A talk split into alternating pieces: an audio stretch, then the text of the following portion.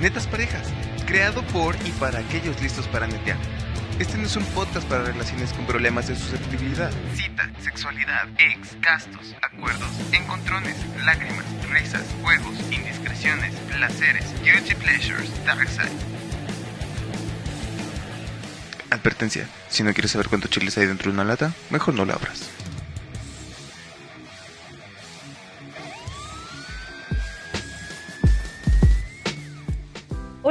Están? Yo soy Mariana. Yo soy Rubén. Y esto es Netas Parejas. Híjole.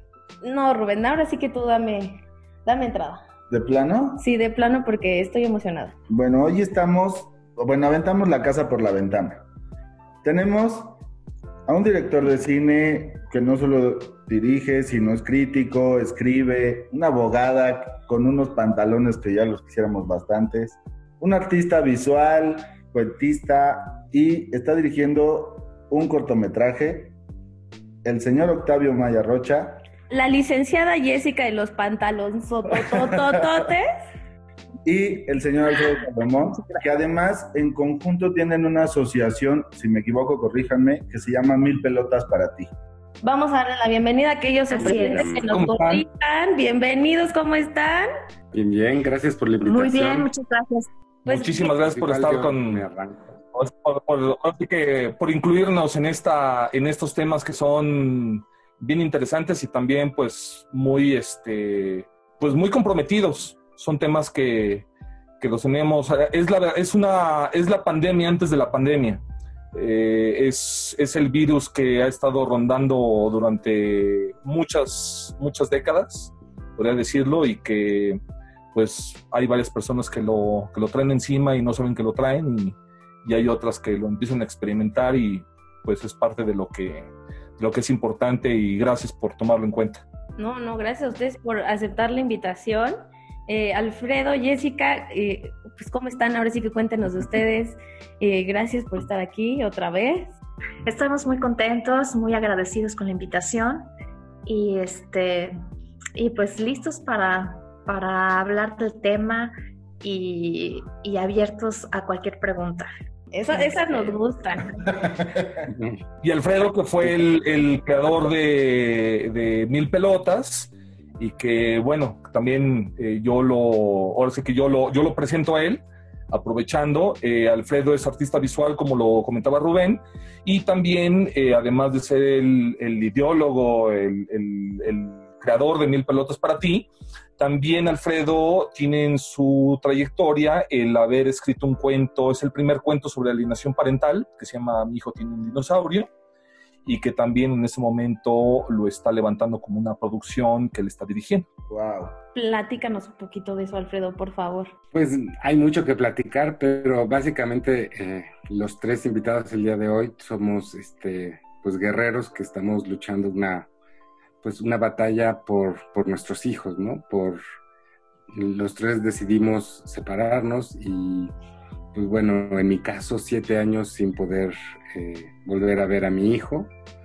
y todo porque pues eh, pues sí es una problemática muy compleja, pero básicamente empieza porque pues una parte de la pareja no, no acepta el final de una relación y cuando empieza el divorcio, pues este, como te ven un padre involucrado, como un padre activo, eh, saben que es un, es un golpe muy, muy fuerte el, el no permitirte las, las, convivencias. Entonces, ahí empieza la historia de, de todo esto que ha sucedido en cinco o siete años.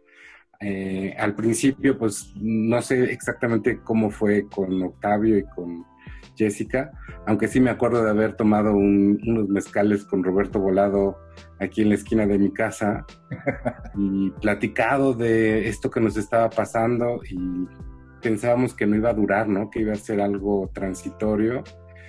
Y pues bueno, tres años después, yo me imagino que pasamos por esta depresión tan fuerte de no ver a tu hijo, pero además no poder lograr que alguien o algo, una institución haga el trabajo que te prometieron eh, cuando estudiabas la primaria que, hacía la justicia, ¿no? En, la primaria te decía, no, bueno, pues si hay algún problema, pues están las leyes, ¿no? Y no, no pasa nada porque estás en un país donde las leyes se hacen valer y tres años después te das cuenta que eres un número, así un expediente que no le importan absolutamente a nadie. Y pues un poco ya eh, después de tres años de haber pasado de verdad por el infierno, pues eh, decidí empezar como a involucrarme en, en, estas agrupaciones que ya existían, que estaban peleando por los derechos de los niños. Y ahí empieza una convocatoria, desde luego, eh, como desde la visión de un artista visual, que quería llevarle el 30 de abril de 2018 a su hijo una pelota al juzgado y decirle al juez que, que pues no, como no se lo podía entregar a mi hijo, que se la dejaba él, ¿no? Y abrí la convocatoria en las redes y sucedió esta, este primer evento en 2018 en el que llevamos mil papás, llevamos mil pelotas, todas rotuladas con los nombres de nuestros hijos, con los días sin verlos. Y pues bueno, eh, ahí empezó algo que yo jamás pensé, ¿no? Yo realmente quería hacer el ejercicio creativo, el ejercicio de no ir y gritar y quitarse la ropa y bloquear una avenida, sino más bien este, hacer algo un poco más sensible. Ahí conozco a, Octavio y eh, hacemos una mancuerna así muy poderosa con todas estas eh, relaciones en medios y justo pues parte ahí mil pelotas, ¿no? Un, asunto de, darle visibilidad. Creo que lo que hacemos nosotros, precisamente porque sabemos el impacto del, pues como de los medios, de lo visual, eh, pues lo que hacemos es este, empezar a darle visibilidad porque de verdad no se habla de este tema, no están las agendas de las este, iniciativas de, los legisladores, remotamente va a estar, quién sabe cuándo, en las agendas de los diputados y senadores. Entonces, yo creo que una de las grandes cosas que hemos hecho en estos años es darle visibilidad darle, tratar de ponerla en, discusión en los medios, en los foros, en donde quiera que nos invitan y desde luego pues ir este, tratando de encontrar estrategias para, para ayudar a mucha gente, ¿no? Porque sí, nosotros creo que tenemos la bendición de tener un poco de, eh, de estudios y de poder este, ver un poquito más allá de lo, de lo que la mayoría de nuestros de la gente que está en Mil Pelotas puede ver, ¿no? Entonces ahí empezó, han llegado gente muy importante, muy interesante al grupo, se han ido, han ido, ha habido papás que han resuelto, lejanamente diríamos que nosotros les ayudamos, más bien los acompañamos, y ahí es donde aparece Jessica y pues en realidad lo que hicimos fue acompañarla, ¿no? Acompañarla en ese proceso lo más cerquita posible y porque sí siento que eh, en los juzgados y en todos estos, eh, esta problemática hay una carencia total de humanidad, ¿no? Llegas y el secretario de acuerdos es peor que, el, que lo que quiera, ¿no? Que cualquier, este, digo, es que no quiero decir más bien como de cualquier eh, personaje de caricatura, ¿no? Y tu juez es igual y de repente no solamente tu juez, sino tu abogado es otro personaje que de repente un día te pide dinero y luego desaparece, ¿no? Entonces, sí, hacer ese acompañamiento y ese acompañamiento eh, pues nos dio la oportunidad de estar presentes cuando Jessica recupera a su hija. Y pues creo que ahí empezó una gran amistad, una gran, este, un gran compromiso de parte de Jessica para con Mil Pelotas. Y pues bueno, es eso, crear estrategias para ayudar a muchos, de darle visibilidad, de entender la problemática, porque también no la terminamos de entender porque como pues es muy callada y es muy este, sutil y es muy eh, ambivalente, pues es muy difícil también como, como leerla, ¿no? También en este grupo está Miguel Plata, que hace mucho la parte de los números, ¿no? Y de entender este, este problema midiendo, ¿no? Y pues ya hicimos algunos ejercicios, ya existe un primer reporte de alienación parental en México que hicimos con el doctor Ábalos en, Monterrey, entonces yo creo que eh, sí hemos hecho un trabajo sobre todo de, profesionalización y de, de visibilización del problema, ¿no? Claro, a mí me gustaría, antes de, digo, es que es un tema, híjole, que podría llevar horas y horas. A mí me gustaría, antes de seguir con este tema, eh, yo ignoraba el término hasta que, pues en mi generación lo googleamos. este, ¿qué es la alienación parental? Pues la alienación parental es cuando un progenitor Em, demerita la imagen de otro frente, frente al, hijo para desvincular, para, para alejar y para sacarlo de su vida. Sí, y este, la, alienación, y, y, es importante, esta alienación no es porque el niño haya visto una discusión, sino porque es constantemente, que ya se hace una constante que, demerita la imagen de, un padre hacia otro, hablando, o sea, como comúnmente decimos, lavarle la cabeza. Incluso con mentiras. Eh, les han llegado a decir, en, en caso, ¿cómo vive una mamá la alienación parental? Les, les, eh, porque no solamente es mi caso. Cuando doy este, asesoría o acompañamiento a una madre de mil pelotas, me dice, es que le está diciendo que yo lo quise abortar y que él está aquí gracias, gracias, a, gracias al, papá alienador. Entonces, este, es, es, una constante, es una constante que le dicen que las, que las mamás son, este, pues, prostitutas, zorras, o como le llamen, y, el, y, los, y es una constante que las mamás alienadoras les digan a los hijos que los papás son agresivos, que son este, e, esa es, la constante, los, o que, digan que los, que los tocaron físicamente, que los, que los, este, no que, que, los indebidamente los tocaron, que les hicieron tocamientos, que les hicieron delitos sexuales, es, es muy común y eso es lo que, como, como se vive diferente la alienación parental por parte de los papás que por parte de, las mamás. A mí me sorprendió mucho cuando nos acercamos al sitio de Mil Pelotas para ti, eh, que no solo eran papás, o sea, que eran, que habían mujeres, porque uno ignora el hecho, muchos sabemos que hay bastantes padres que no pueden ver a sus hijos, pero este punto de que también hay mamás que lo viven, creo que uno lo asume como que por los roles que tenemos en la sociedad es un hecho que los hijos se van a quedar con su mamá y que el papá es el malo del cuento, ¿no? No le quito, o sea, no le quito el peso ni al papá que no ve al hijo ni a la mamá que no ve al, hijo, que no se le permite más por, por ese, o sea, que no los ve porque no se le permite, pero a mí me sorprendió mucho porque yo pensé que en su mayoría eran más los hombres que las mujeres. Yo llegué a pensar que no había mujeres. Ese es un tema que justamente qué bueno que lo tocas, es, es la parte, una de las partes eh, muy reveladoras. Lo que, lo que trabaja Mil Pelotas es una problemática donde están involucrados hombres, mujeres, abuelitos, tíos, primos, sobrinos, toda la familia ampliada y donde esta problemática no tiene que ver con clase social, con edades, se da en diferentes niveles, se da en diferentes niveles eh, socioeconómicos.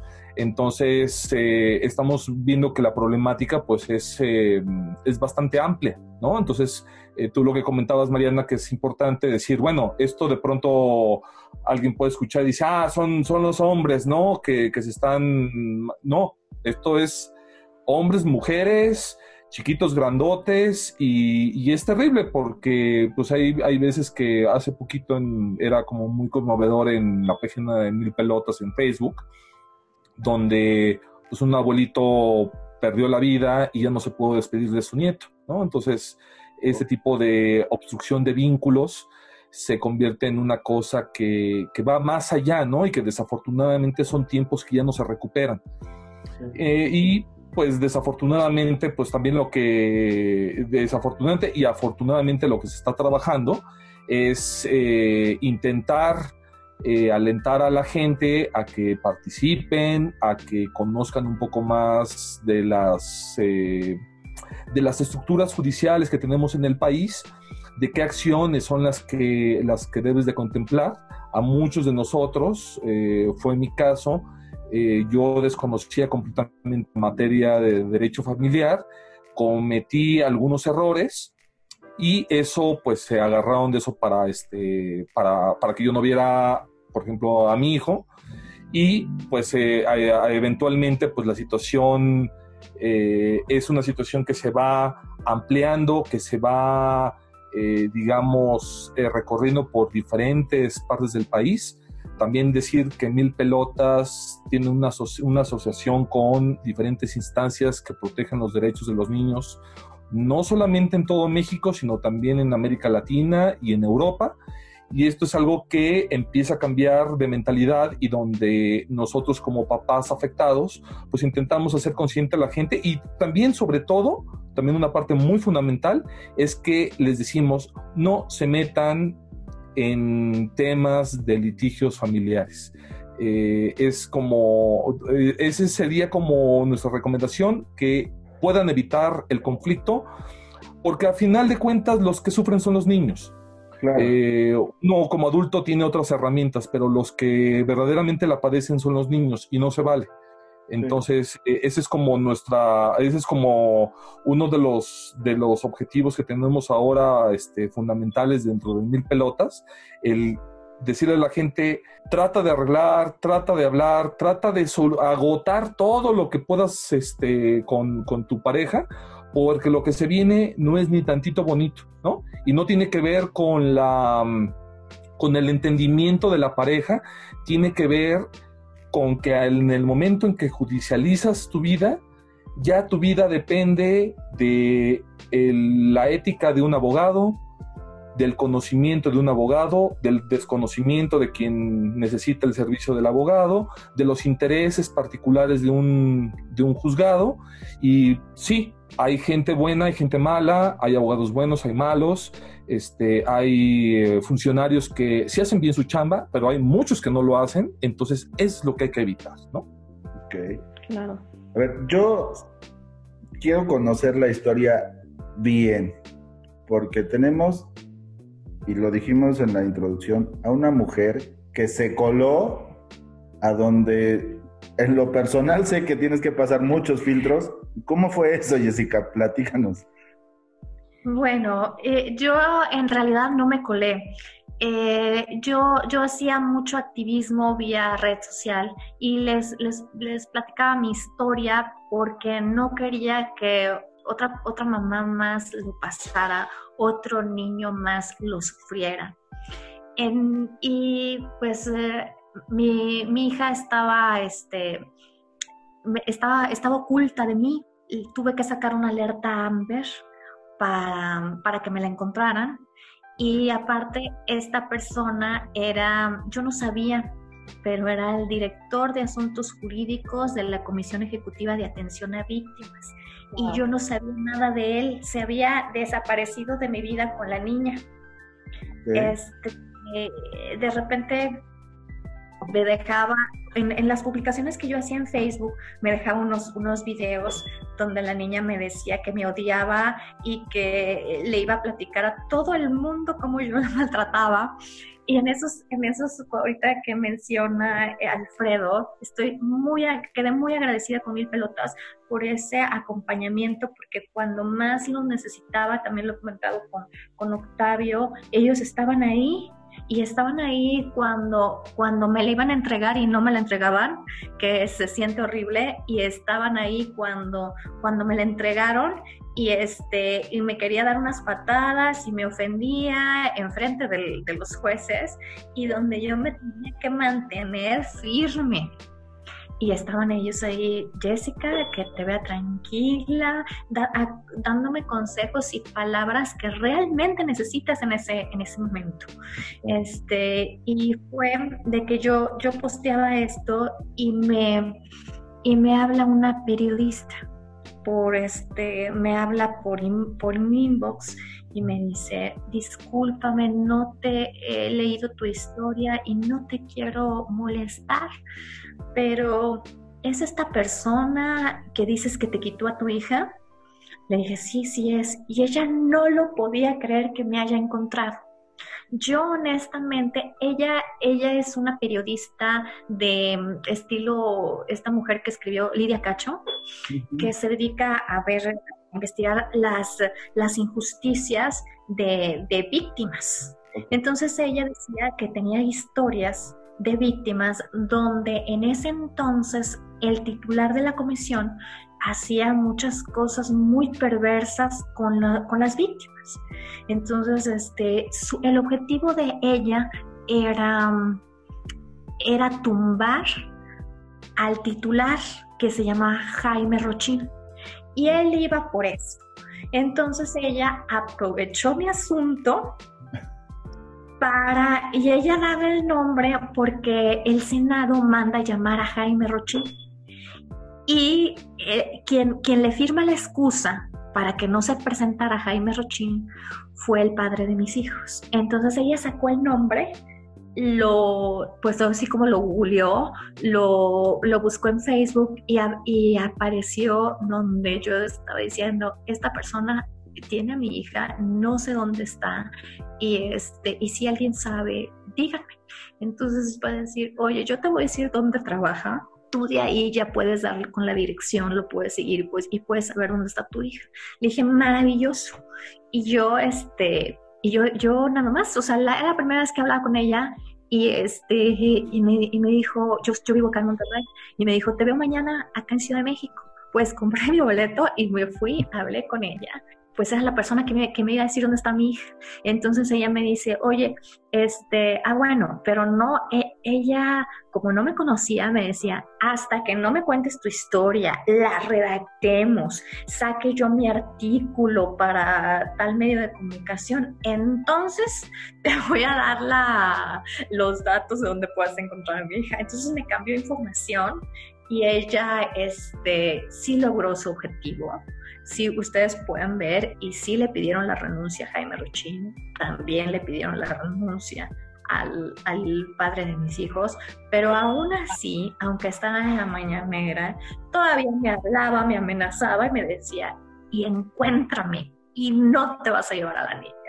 Y, este, y, cosas tan tremendas, yo, yo pasé dos, dos cáncer y en ese momento tenía, este, tenía el, cáncer y me hablaba y me decía, pero si ya te vas a morir, ¿para qué quieres a la niña? Y cosas así. Y, ponía a la niña a decirme, mamá, muérete, por favor. Este, pero eran, eran cosas que él él le decía. Entonces ella, ella me dice, pues a las, en la madrugada estábamos ya terminando el artículo, lo terminó y me dijo, ahora sí, ya me voy a la mañanera. Y este, yo hasta, hasta me quedé dormida y, me hablan, oye, está tu asunto ahí en la, en la mañanera. Este, dije, ah, sí, y dijo que te iba a hablar Olga Sánchez Cordero que ibas a, a, hablar con Olga Sánchez Cordero para ver cómo te iban a entregar a la niña. Olga Sánchez Cordero ya no me habló, me habló Interpol y me dijeron dos semanas después, ven porque ya tenemos a tu hija y te la vamos a entregar. Yo creo, yo tenía nueve meses intentando ejecutar sentencia. ¿Qué significa ejecutar sentencia? O sea, que, que, que, que, diga que me devolvieran a la niña y no lo hacían. Y ya, había, ya le habían ordenado a muchas autoridades, a cinco corporaciones de policía, que buscaran ese tipo y qué casualidad que no lo encontraban. Lo encontró una periodista este, y al azar. Entonces, todas las, cinco corporaciones de policías no, no lo encontraban, o sea, en nueve meses no lo encontraban. tuvo que, tuvimos que ejercer presión con el Ejecutivo Federal para que, este, para que, para que cumplieran con lo, con lo ya establecido. Y a mí se me hace que no es que no lo encontraban, lo tenían muy, muy protegido de, que no iba a entregar a la niña, iba a estar sobre la ley. Entonces lo que le, lo que le dijo la periodista es, no, y, es periodista de, de, que, de un medio que apoya a Andrés Manuel López Obrador. Y le dijo, tú dijiste en tu campaña que nadie por encima de la ley. Que, y, yo, ah, bueno, y a los periodistas no te creen a la primera. Les tienes que llevar la sentencia, los papeles, ella escuchó el audio de cómo me amenazaba de te vas a morir. Y, este, y yo, y dice, pues yo puedo seguir dos años así metiendo amparo y la niña no la vas a, no, nunca, o sea, no la vas a tener. Y amenazándome y hablando, y hablando de sus contactos, de una Raquel buen rostro y de, y que está muy protegido y que por ningún, y que es, y que yo no iba a volver a ver a la niña. Y este, y, y así, y no, no, pues, pues afortunadamente con la ayuda de, esta periodista, la tengo conmigo, yo no estoy obstruyendo su vínculo, él, este, él la sigue viendo, pero con medidas en, un en una convivencia supervisada en un centro este, estatal de convivencia acá en Nuevo León. Viene, la ve tres horas. He estado puntual cumpliendo con, con, con la ley. Este, no le hablo mal no le hablo mal este, a mis hijos, le digo, es su papá y, no les oculto las cosas, lo digo, sí, bien es cierto que, que no tengo yo una buena relación con tu papá, pero él es tu papá y tú eres su hija y dos cosas, amarlo y respetarlo. Tú estás fuera de la cuestión, ¿sí? Este, y, ellos aman y quieren a su padre, lo quieren mucho. Y yo estoy muy contenta con eso, porque pues no, no tienen por qué, este, Mm, si, yo, si yo quiero respeto, doy respeto. Yo respeto su papel de padre y yo nomás le pido que respete mi papel de madre. Bueno, porque también en el, también en el, en el juzgado también se hizo un zafarranchos porque él llevó a su actual esposa a gritarme y a decirme que ella era la mamá de, de la niña. Entonces yo decía, no, pero bueno, ¿qué le pasa a esta señora? Este, ella, ella dice que es la mamá de la niña. Digo, no, respétame tú tendrás tus hijos con él y, y, yo no voy a ser la mamá de esos niños, o sea, vas a ser eso es, estaría yo loca, este, como en ese momento yo la vi a ella, ¿cómo estás diciendo tonterías? La mamá de la niña soy yo. Y este, y, así, entonces digo, hay que tener como más, más civilidad, más, ser, más valores cívicos y respetar, respetar la ley, respetar a las personas. Y creo que mucho lo que han repetido es eh, ver por el bien de los niños. O sea, una cosa es que una relación amorosa haya terminado y la otra cosa es que afecte a, los menores, o sea, los hijos que tuvieron en común en un matrimonio, ellos no tienen que pagar el que ustedes ya no hayan llegado a, o sea, con, no hayan continuado con esa relación. Creo que es punto y aparte. Los niños es otro tema. Te separas de la pareja, más no de los hijos. Exacto. Exactamente. Pero, pero Octavia tocó un punto este, muy fundamental, esto no respeta clases sociales. Platicamos que al mismísimo este, jeque de Dubai con tantísimo dinero le está pasando lo mismo. Ya le metieron restricciones para no ver a sus hijos. Bueno, él se separó de la princesa Haya, pero él quiere, quiere a sus hijos. Claro. Y este, y pues también tiene impedimento de, de, por parte del Poder Judicial inglés y le ha, le ha restringido ver, ver a, los, a los niños. Entonces digo, caray, pues si a esta persona tan poderosa les está pasando, a nosotros, que a mí que soy siempre mortal, pues también le, me ha tocado, ¿no? Sí, yo, tengo dos preguntas, perdón por interrumpir. Y eh, va en general para los tres, digo, incluyendo a Rubén. Uno, ¿cómo te das cuenta que tu hijo está sufriendo alienación parental tanto de la parte contraria como a veces uno que no se da cuenta, pero en este tema de que a ti te llegan, ¿no? Te llega el hijo y no sabes qué está pasando en el otro lado. Y dos, ¿qué hacer cuando ya ves que esto está sucediendo? ¿Qué es, qué es el siguiente paso? ¿Qué tiene que hacer uno? Legalmente, psicológicamente, tanto en nuestra persona como con el niño. ¿Qué se tiene que hacer y cómo nos damos cuenta que lo estamos viviendo? Yo les platico una, una historia, mi historia, parte de mi historia personal. Eh, cuando, cuando yo vivía con la mamá de mi hijo, Em, pues de pronto, bueno, ella, ella es productora, el trabajo de la producción cinematográfica pues es muy demandante, yo también trabajaba en eso, este, yo me, me divido entre la producción y la, y la dirección, pero hubo un momento donde obviamente como sucede en muchas, en muchas familias, dejas a los niños con los abuelitos, en este caso se quedó, el, el niño tenía, estaba muy chiquito, tenía como unos tres meses posiblemente, tres, cuatro meses. A mí se me olvida el celular y cuando yo regreso a, revisar, bueno, a recoger mi celular, en el momento que estoy subiendo las escaleras, empiezo a escuchar a la abuela materna hablándole mal al niño. Eh, el niño le empezó a referir yo estuve en concubinato, le dijo que era un bastardo, le dijo que, que su papá no creía en Dios, este, una serie de cosas horribles que a mí se me fue eh, la sangre al suelo. Eh, decir que yo tenía mucho aprecio por la mamá de, por la abuelita de, mi hijo. Este, sabía yo que pues, el papá los había abandonado, que a partir de los 13 años ella no había contado con el papá, que se, había, habían abierto camino. Y yo me condolía de ese tipo de, de, ese, de esa historia y, apreciaba a la señora, habían tenido pues algunas, algunas atenciones este, sencillas, pero pues lo agradecía, me caía muy bien y, como les contaba, pues me condolía.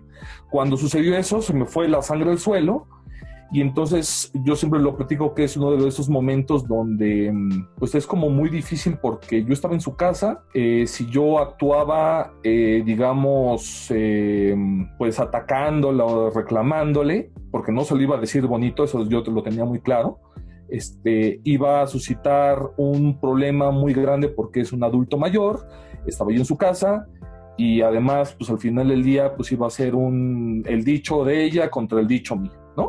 Entonces me armé de mucho, de me, recuerdo que me armé así como de toda la, fuerza que tuve, me contuve, eh, me retiré, ella no supo que yo escuché, que yo escuché sobre ella, no supo de mi presencia y eventualmente cuando yo tenía la necesidad, que a partir de ese momento yo ya estaba como muy, digamos, como muy atento a esa situación, yo dejaba en la cuna al lado, metido en la cuna del, del bebé, dejaba un iPad y lo dejaba grabando, grabando el audio. Cuando regresaba escuchaba el oro. Entonces ya cuando tuve la prueba, fue cuando le dije a la mamá de mi hijo, le dije, oye, está pasando una cosa muy terrible y necesito que la pares.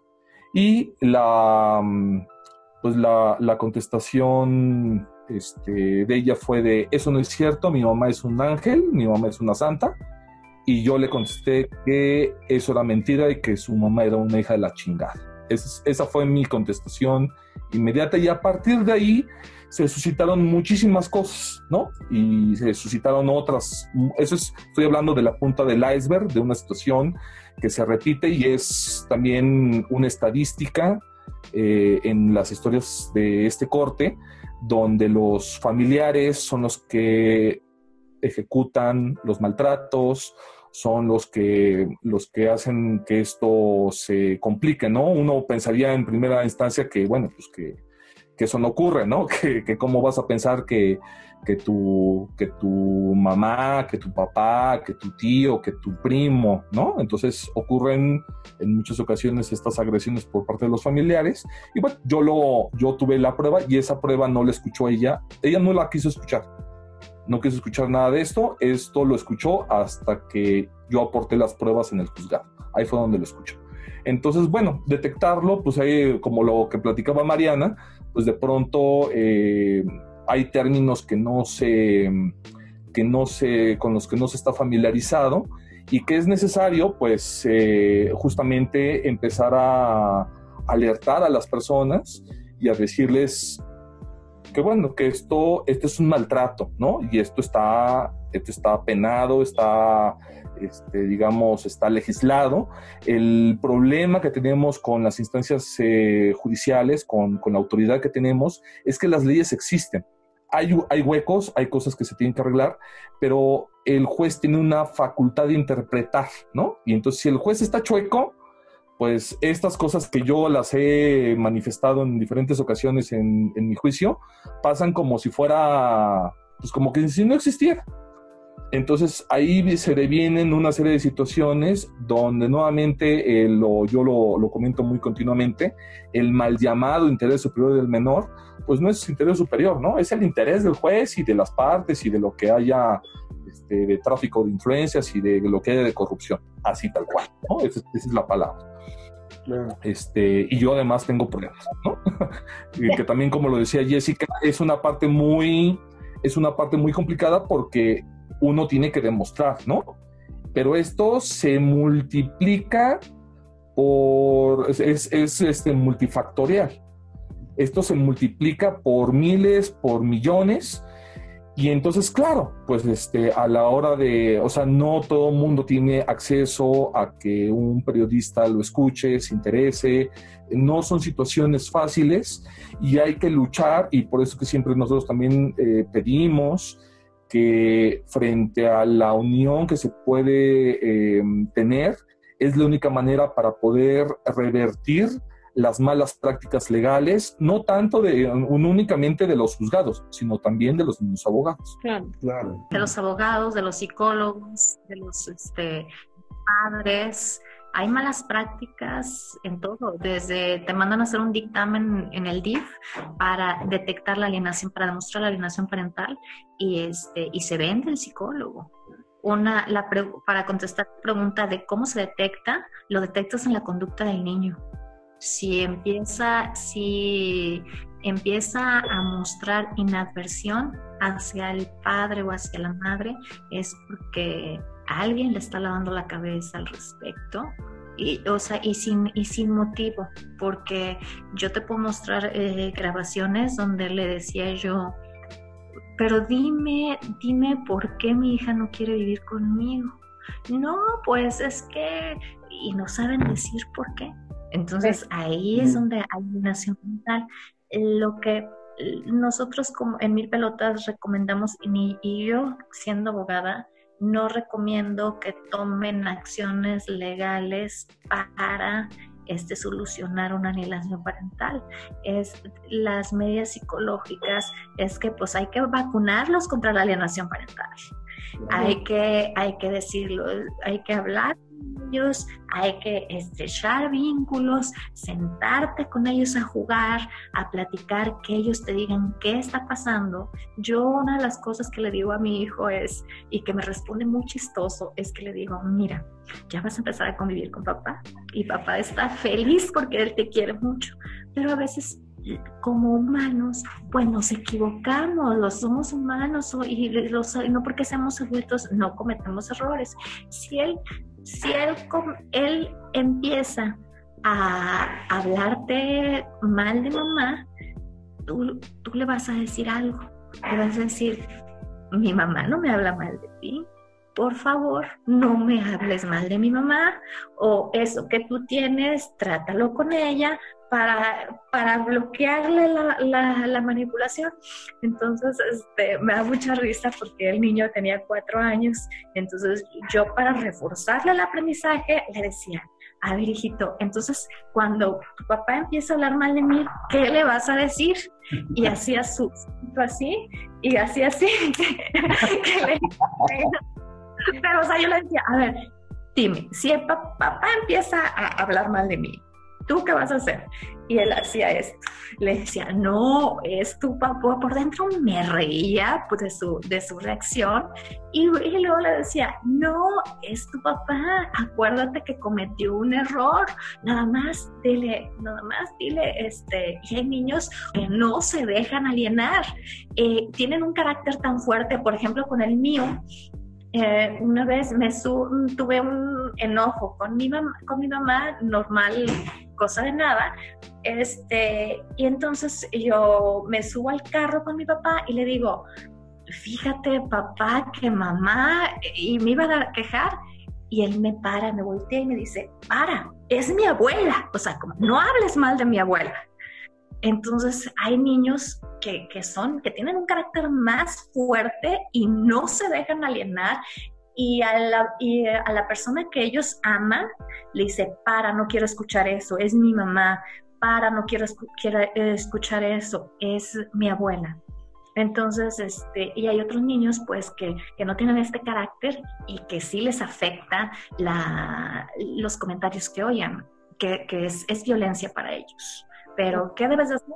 Este, prepararlos, eh, vacunarlos para que, que esta, estas conductas que ellos no tienen control puedan, puedan defenderse eh, ellos. Hay, hay, hay, videos en YouTube que, que hablan los que hablan este jóvenes y niños de sobre la alienación parental y dicen este las son adultos eh, mis papás se equivocan eh, uno no tiene que estar en medio y ellos mismos se aconsejan yo los escucho y esos mismos consejos de esos niños que, de alienación se los paso al costo a ellos sí como es, es, eso es una, una vacuna psicológica, es eso, preparar al niño. No, aunque, o sea, impedir la convivencia, estaríamos mal porque entonces yo me estuviera este, siendo alienadora. Entonces sí los dejo pero este, preparándolos psicológicamente para lo que se vayan a, para lo que se vayan a enfrentar. Ok. Alfredo, tu punto, por favor. Pues eh, sí, yo tenía ganas de decir muchísimas cosas, pero justo ya lo dijeron todo. ya no voy a decir nada, adiós. no, no, no. No, pero justo ahí empieza el problema más importante a nivel de ya no de las familias. Es obvio que está sucediendo esto, ¿no? Es obvio cuando preguntas cómo lo reconozco, porque cómo sé identificarlo, porque tú conoces a tu hijo y porque tú hasta el último día que estuviste en tu casa antes de salirte jugabas con él todas las tardes y cuando lo vuelves a ver de repente eh, te ve con emoción, pero voltea a ver a la mamá y te dice que le dices, bueno, pues en nuestras dos horas de, convivencia vamos al cine y te dice, no, porque voy a ir con mamá, ¿no? Bueno, entonces vamos a comer algo, ¿no? Porque mamá me dijo que si terminando la convivencia vamos a ir a comer. Entonces te empiezas a dar cuenta. Ahora, eso y mil, mil cosas más, ¿no? la última vez que yo vi a Nicolás, mi hijo, en, en una audiencia de menor, pues me acerqué a tocarlo y me hizo así, ¿no? Como si y durante toda la audiencia no me volteó a ver. Entonces, ya, historias miles, ¿no? Pero siento que ahí el, el punto más importante es que si existiera una política pública o una campaña en la que le dijera a los niños justo lo que está diciendo este Jessica, ¿no? Preparando a los niños para este, para esto que sí les puede suceder, ¿no? Porque esto no sucede solamente a partir del divorcio, también la alienación empieza desde que la mamá hace ver al papá como un tonto o el papá hace ver a la mamá como una loca. Y ya desde ahí, pues los niños empiezan a tomar partido, ¿no? Entonces, sí, me parece que ahí es donde creo que es importante, ¿sabes? Como ya existen campañas de bullying, ya el niño sabe identificarlas, llega a tu casa y te dice, oye, mamá, es que me estaban bulleando. Ah, ya, ¿sabes? pero ningún niño llega y dice, oye, es que mi mamá está este, alienándome parentalmente de mi papá. Ah. Debería de ser así, ¿no? O sea, que tú digas, mira, vi una campaña en la televisión y, ¿sabes lo que me está haciendo mi mamá con mi papá? Que dice que lo quiere, ¿no? Es, tiene un nombre, ¿no? Y yo ya sé qué debo de hacer, es justo lo que dijo Jessica, no te metas con mi papá, mi papá es quien quiero, ¿no? Es entonces sí, ahí es donde empieza, más allá de cómo lo identificas en tu día a día con los hijos y cómo lo van, cómo se hacen pato los jueces, los terapeutas para decir aquí hay alienación parental. Eh, sí siento que falta esta cultura a nivel territorio nacional, a nivel mundial, de decir, sí, esto que está pasando, pues tiene un nombre y estas son las cosas que tienes que hacer tú como papá, o tú como mamá, o tú como abuelo, o tú como hijo, ¿no? Lo que sí hemos visto, y es bien chistoso, es que estos eh, comportamientos de alienación no son solamente de la mamá, ¿no? Es la mamá y toda la familia eh, haciendo una labor, y especialmente los abuelos, ¿no? Es como hay un abuelo que puede manipular a la hija y la hija es la que hace que tu hijo no quiera, no quiera estar contigo. Y ese es un problema muy grave porque cuando el papá en algún momento llegara a cambiar, ¿no? Es decir, híjole, sí le estoy partiendo la madre a mi hijo, el abuelo no la va a dejar cambiar, ¿no? El abuelo va a decir, no, no, no, ¿cómo crees? Y ese es un tal por cual, no vamos a... Entonces es muy difícil que haya un cambio. Cuando tú decías, ¿cómo lo puedo revertir?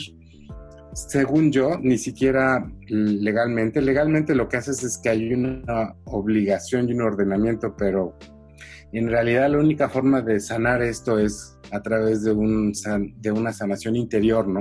Y eso solamente a través de un, psicólogo, ¿no? Un proceso terapéutico. Yo soy, bueno, yo ya renuncié al, proceso legal porque le perdí toda la...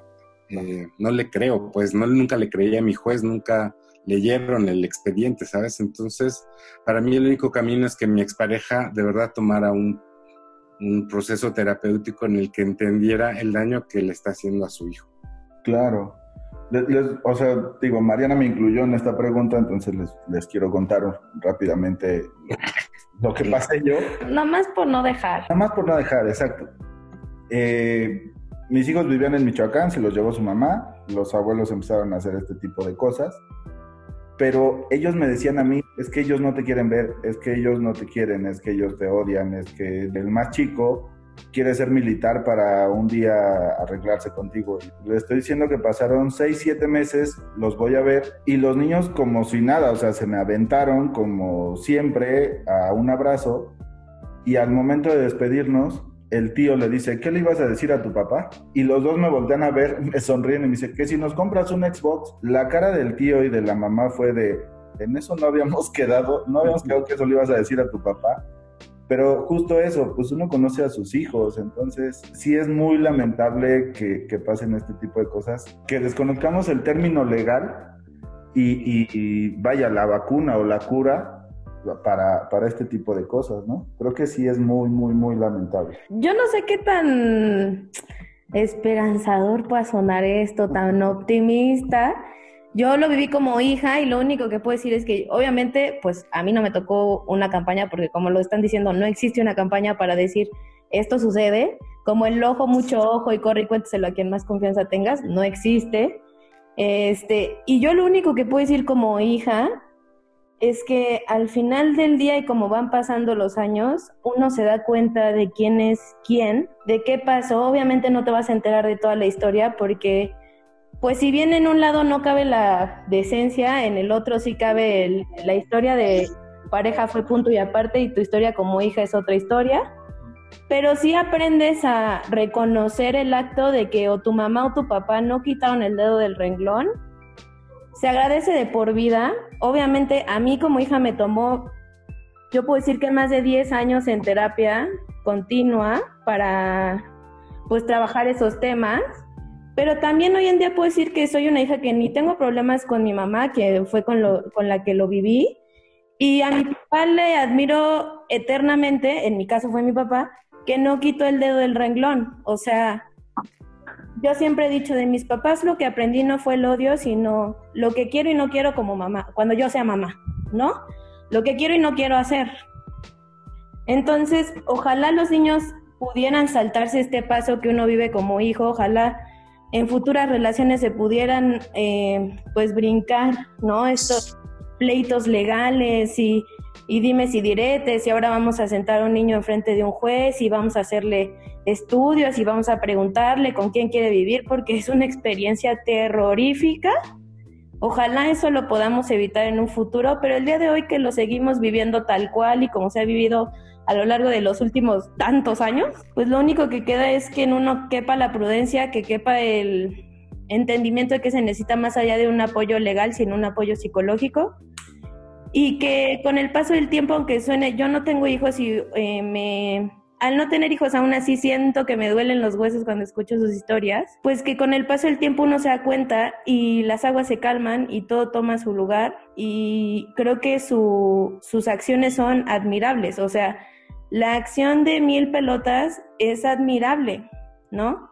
El darle este apoyo, esta seguridad a padres y madres que están viviendo lo que ustedes o pasaron o están pasando, el tener esos, lo voy a decir porque aquí sí se puede, el tener esos huevos es admirable, totalmente admirable. Es de, aplaudirse. Yo quiero ir a, algo un poco más amable. Octavio. Más ligero. un poquito más ligero, que va mucho de la mano del tema y es parte de la historia. Creo que por ahí hay un corto que se llama Esperando a Nico. Platíquenme un poco cómo fue ese proceso de, creación y si no me equivoco, Alfredo es el, protagonista del corto. Es correcto. Este, bueno, surge a partir de la convocatoria de este año de Nespresso Talents. Eh, cada año lo que sucede con esta convocatoria es que se establece un tema. En esta ocasión fueron los círculos virtuosos y me parecía que el círculo virtuoso de la paternidad o de la maternidad este, aquí, bueno, este, desafortunadamente no, no se pueden abordar como, o sea, no, no se puede hacer como, había que establecer como un personaje, ese, ese fue el concepto. Eh, le pedí a Alfredo que pudiéramos compartir su historia y desarrollamos Esperando a Nico. Y él cuenta su historia de lo que ya, ya ha comentado este, en esta conversación. Este, pues es una carta de amor a su hijo y de cómo él actúa para, para hacerle saber que, él está ahí presente y los, los actos de amor que realiza diariamente, como es este, esta misma plática. Entonces, eh, pues ahí eh, también fue muy importante el, en este círculo de platicar, bueno, un poco de lo que es el movimiento de Mil Pelotas. Ahí también participó Jessica, este, que era un punto muy importante porque a veces no vemos el... No, eh, siempre hablamos, hemos hecho una especie como de analogía eh, o de metáfora de que hay un túnel cuando se entra hacia el, acceso del tribunal eh, de la Ciudad de México, el Tribunal de Justicia de la Ciudad de México. Y pues lo que es siempre como muy importante el darle esperanza a la gente, ¿no? Decir que esta lucha eh, depende mucho de muchísimas cosas, sobre todo como de la cordura, como de la, como de la maduración emocional, pero también decir que, como en el caso de Jessica Hernández Penilla, pues ella luchó y luchó de tal forma que recuperó a su hija, ¿no? También es el caso de Carlos Rosete. Y así han, han habido este, varios casos en Mil Pelotas que van resolviendo sus situaciones, ¿no? No es el, no es el caso de, todos, pero es, es, es, algo que también hay que decir, ¿no? Que sí, si se trabaja, si este, también ha sido estas acciones de mil pelotas un contrapeso, donde hay personas que dicen, híjole, pues es que ya fueron ya les dieron las entrevistas en imagen y ya fueron a la mañanera, entonces nos ven que estamos, pero a, todo lo que da, ¿no? Entonces eso también hace un contrapeso y eventualmente, pues, eh, también como lo, lo, platicaba al inicio, pues esto no solamente depende de las personas, depende de los abogados, de la ética de los abogados. Y hay muy pocos abogados que están interesados verdaderamente en proteger a los niños, ¿no? Entonces, pues esto también, así como hablamos de que hay una necesidad de una campaña para que los niños eh, sepan qué consiste la alienación, también hay que hacer conscientes a los papás de cuáles son los intereses a veces de los abogados, de los juzgados, entonces ahí también lo eliminamos. Y por eso es la parte importante de decir, no entres, no judicialices tu vida, ¿no? Entonces, eh, parte de eso, el esperando a Nico, Ahorita estamos justamente esperando a que con toda esta cuestión de la pandemia, eh, ya el, 31 de, el 31 de mayo se vence la convocatoria como tal. Esto lo ampliaron como un mes. Ahora eh, vendrá la decisión. Esperemos, este, ya está inscrito por otro lado en, festivales internacionales, también estamos esperando. Y bueno, tendrá su recorrido. Eh, de, festivales internacionales y eventualmente pues haremos una presentación de todo esto para darlo a conocer con, con, la gente que es el, digamos, como la parte importante del proyecto, ¿no? Este, el que se sepa, lo hicimos con la intención de que se supiera del tema en un tono eh, por así decirlo, pues poético, conciliador, que, que pudiera tocar las, las, sensibilidades de las personas y que permitieran pues, visualizar que, bueno, lo que, lo que sucede con este tipo de situaciones, pues no son ni tantito fáciles ni tantito agradables. Claro, tuve la oportunidad de ver el corto y manejas, como en cada una de tus historias, manejas siempre tienes un sello muy particular y en este lo identifiqué en el... Hay una escena que gira una moneda, el cual fue, wow, mis respetos, ¿eh? O sea, para los que estamos de este lado o los que vivimos este, este, esta etapa y los que nos dedicamos a entender y a escribir y a entenderte, por los que hemos trabajado contigo, podemos entender la metáfora de, de la moneda. La verdad es que es, para mí fue un trabajo visualmente es complicado porque es vertical, como fotógrafos estamos acostumbrados al horizontal, pero es muy bello. La verdad es que, por favor, en cuanto lo presentes, háznoslo saber para, para compartirlo en nuestras redes y que la gente lo pueda ver. Claro que sí. Tengo que ver a Alfredo en un papelazo. La verdad es que a mí me rompió el corazón la, la emoción que transmites en ese momento. Para ti, ¿qué fue, Alfredo? ¿Qué fue como, pues, llevarlo a, a, a, un, a un corto, a, pues, a una ficción no tan ficción? Pues, mira, eh, yo desde hace como cuatro años he hecho pública mi historia, ¿no?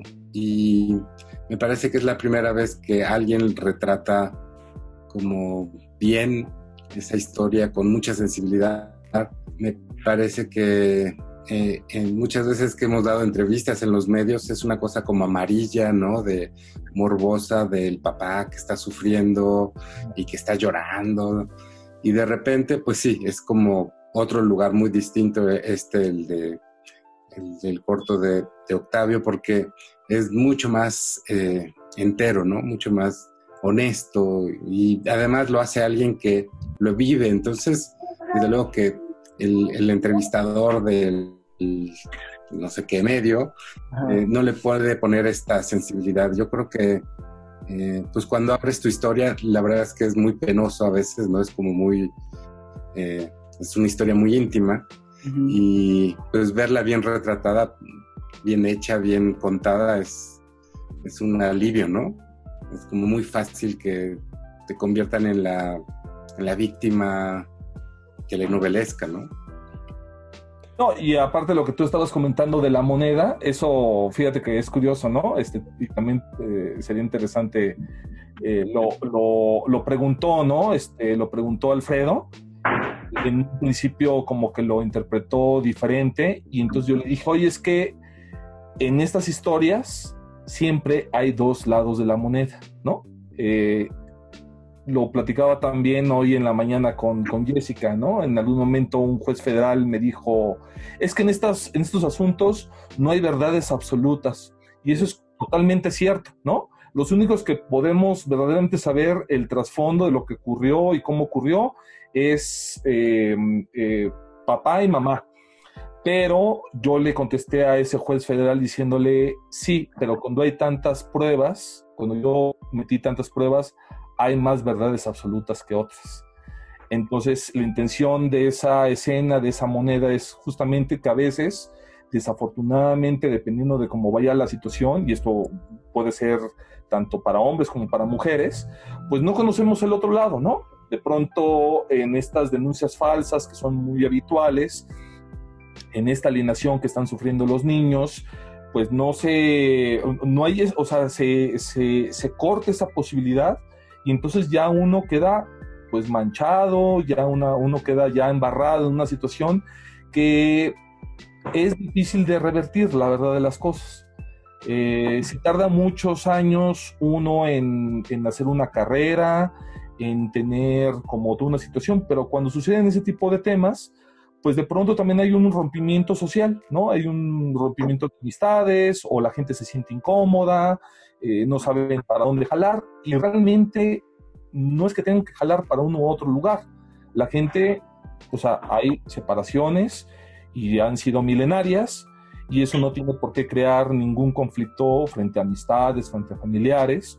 Entonces, bueno, pues este eh, fue la intención de justamente de esa escena de, plantear, de decir, bueno, en esta historia eh, no se le escuchó a un papá y en ese y en ese punto, pues él tiene la posibilidad de decir, oye, y tan, tan, y es en sí tan dramático que pues se cortó un, se cortó un ciclo, un ciclo de vida fundamental. Entonces, bueno, también es como lo decía al inicio, una carta de amor de Alfredo para, para su hijo decirle, aquí estoy, ¿no? O sea, pase la situación que pase, como pase, aquí estoy.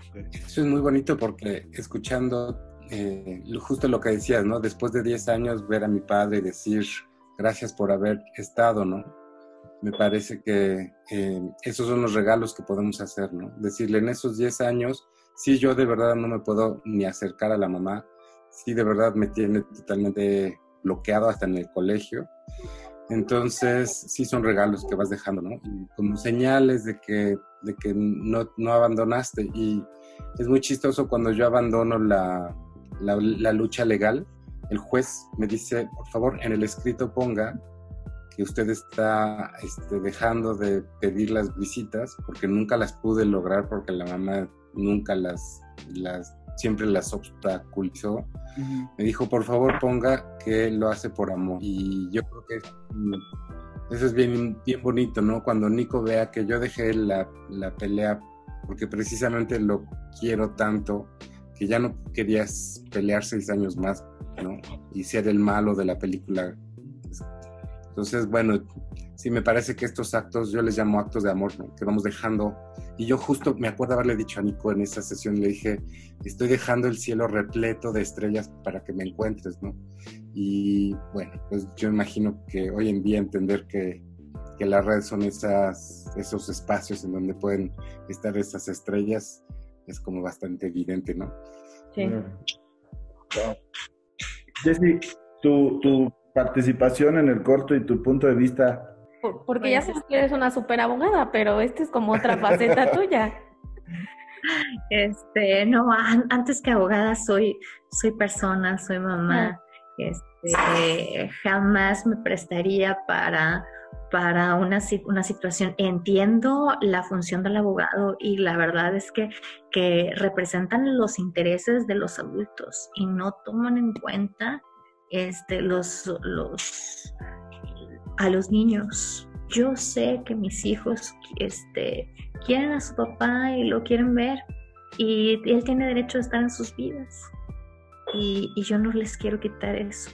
Lo que sí es que sí tenemos que tener medidas de seguridad para evitar que, él me borre de, sus vidas. Eh, mi, participación, pues eh, lo hice con muchísimo gusto para, para mi amigo Alfredo, a quien aprecio muchísimo. Y este y fue, fue muy corta nada más eh, dando mi presencia y diciendo que logré recuperar a mi hija después de 734 días de no verla y de no saber nada, nada, nada de ella este, de haber estado perdida. A veces entraba mi desesperación, me iba a Ciudad de México con, con copias de la alerta Amber y más o menos por las zonas que yo consideraba, yo la andaba buscando en, en Arbarte en ahí en una avenida Doctor Vertis y agarraba y yo le decía a la gente así con desesperación, conoce, la ha visto, este, viene a comprar helados aquí en las papelerías, ha visto esta niña, es mi hija y la estoy buscando. Entonces, este, y te das cuenta y dices, oye, no estás en Monterrey, que también es una ciudad grande, pero no tanto, acá es más fácil encontrarla. Entonces le digo, no, esto es grandísimo, yo la estoy buscando en Arbarte y resulta que vivía allá este, por, por Six Flags, por Jardines de la Montaña. ¿Cuándo la iba a encontrar? Entonces, este, mm, las, las mamás de sus, pero, pero como dice este Alfredo, o sea, tienen, tienen a su red de apoyo alienador. y este, y no te, yo, yo, yo le escribía a las esposas de los, de los amigos de, de él, decía, pero mira, por favor, tú a lo mejor no nos conocimos mucho, compartimos una que otras este, vez en alguna boda, pero no sé qué te dijeron, pero aquí estoy y estoy buscando a mi hija, si sabes dónde está, por favor. Entonces nadie se quiere meter en problemas y nadie te dice nada y en mi desesperación hacía eso este, mandar, andar con copias de la alerta Amber y pegándolas en las paredes y caminando ahí sola por, por Narvarte, este, buscando a mi hija y yo decía, ¿qué? Pero qué perdida estaba cuando habló con los del Interpol y dónde la encontraron. No, pues que hay Six Flags que ahí. Nada, nada que ver. Este, sí, me, me sentí, eh, me sentí muy, este, pues muy a gusto apoyando a, a quien me ha apoyado tanto, Alfredo y a, Octavio. Claro. Sí. Alfredo, platícanos del libro y dónde lo podemos conseguir, si es que lo podemos conseguir, y si vamos a poder ver ese corto animado en base a tu libro. Ya, claro que, pues, el, no, yo no escribo libros, yo hago videos, igual que Octavio, pero pues escribí ese, ese guion que nunca recibió el apoyo. Y un buen día en la desesperación igual, ¿no? Hacemos cosas maravillosas en la desesperación, pues lo convertí en un cuento, hice un Kickstarter y más de 150 personas hicieron que sucediera. Y la última persona que ayudó a que esto sucediera pues resultó ser muy amigo de Miguel Ángel Porrúa y Miguel Ángel, que pasó 25 años sin ver a sus hijas, nos regaló la primera edición.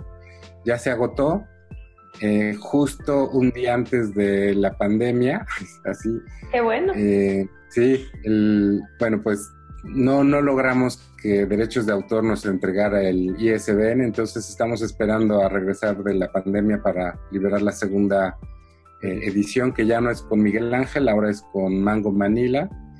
Y bueno, después de la ola del, libro, pues eh, yo me había comprometido a hacer el, cortometraje animado y pues empezamos a trabajar sobre las este, ilustraciones que hizo un ilustrador muy, muy buena gente y muy famoso y que me quiere mucho, que se llama Eric Olivares. Y hace un mes se lo enseñé a pues al petit comité de Octavio, Jessica y Miguel y pues acordamos en que lo íbamos a hacer explotar, ¿no? Otra estrategia más, ¿no? Y yo espero que en 2021 ya estén festivaleando. Bueno, ahí tal vez más bien Octavio les dirá cuál es la estrategia, pero sí la estrategia es que llegue lo más alto y explote para que lo vean muchas personas en todo el mundo. ¿no? Se aceptan donaciones. Muy bien, sí, pues ya, sí. entre más nos sumemos y la gente que se pueda sumar a, esta iniciativa del libro de mil pelotas, del corto. ¿Cómo le pueden hacer? ¿Cómo le pueden hacer? ¿Cómo se pueden a hacer? ver, Alfredo, ahí entrale. Pues bueno, ya está la página de Mi hijo tiene un dinosaurio y ahí es donde vamos a seguramente hacer el anuncio cuando esté lista la edición y pues estábamos pensando seriamente en sacar un Kickstarter para terminar con de recabar los fondos para invitamos a Rafa el señor González, Rafa González, este, a hacer la música, está editándolo Roberto Volado y queremos hacer un buscar una voz así precisa para que sea contado este cuento con toda la emotividad. Y pues nada, estamos apostándole en grande a, llevarlo al, como representante de, este movimiento y de esta problemática hasta los Óscares si es necesario, ¿no? O sea, sí, este, Octavio está pensando en eso y, la verdad, más allá de pensar en, la estatuilla, es como pensar en que lo vea mucha gente, ¿no? Y que cause este, furor fuera de, los papás y mamás que lo vivimos, ¿no? Entonces muy pronto sí vamos a sacar este Kickstarter y ahí es donde vamos a pedirle a todo mundo que, que nos ayude a terminarlo grande, ¿no? Así bello, poderoso. No hay versión digital del libro, ¿verdad? En esta segunda sí, sí va a haber. Vamos a liberar ahorita el, el digital, primero el, el, impreso y luego el digital. Ok. Eh, en el anterior no hubo, esta vez sí, y esperamos que salga en español y en inglés. De maravilla, qué, Padrísimo. qué belleza. Pues es que nos faltarían como 10 programas para poder seguir hablando con ustedes. Eh, créanos que vamos a, si nos lo permite, vamos a estar ahí atrás de ustedes apoyando en lo que se pueda y más.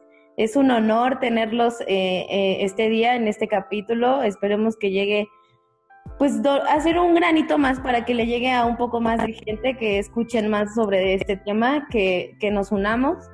En serio, muchas gracias a los tres, es un honor, es un gustazo.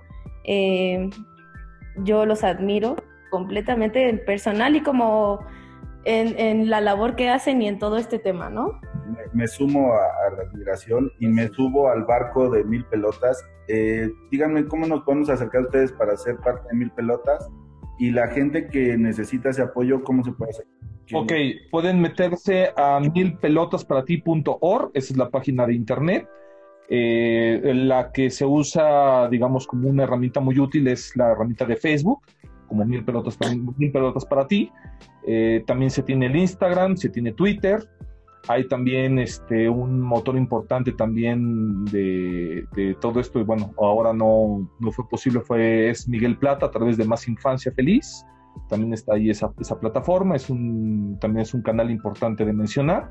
Y bueno, a través de los mensajes ahí pedimos que nuevamente que la gente se agregue a la página de Facebook que seamos los más, que, seamos una sociedad, que seamos participativa, que pensemos verdaderamente en la defensa de los derechos de los niños, no de los intereses de los civiles, y este, pues invitarlos en ese sentido a que ahí todas las acciones que vamos a estar, que estamos llevando a cabo, las revisen ahí y que seamos participativos, ¿no? Que no seamos activistas de Facebook, sino que en las convocatorias, en estas en estos llamados y en esas acciones artísticas, porque creemos que el arte es transformador, creemos que eh, a través de eh, lo que estamos haciendo en las diferentes expresiones artísticas, donde hay cantantes, donde hay escritores, donde hay cineastas, donde hay, este, vaya, toda una serie de corrientes artísticas, es eh, no esta manifestación de pintar, de destruir, de bloquear, de si no es, es a través del arte eh,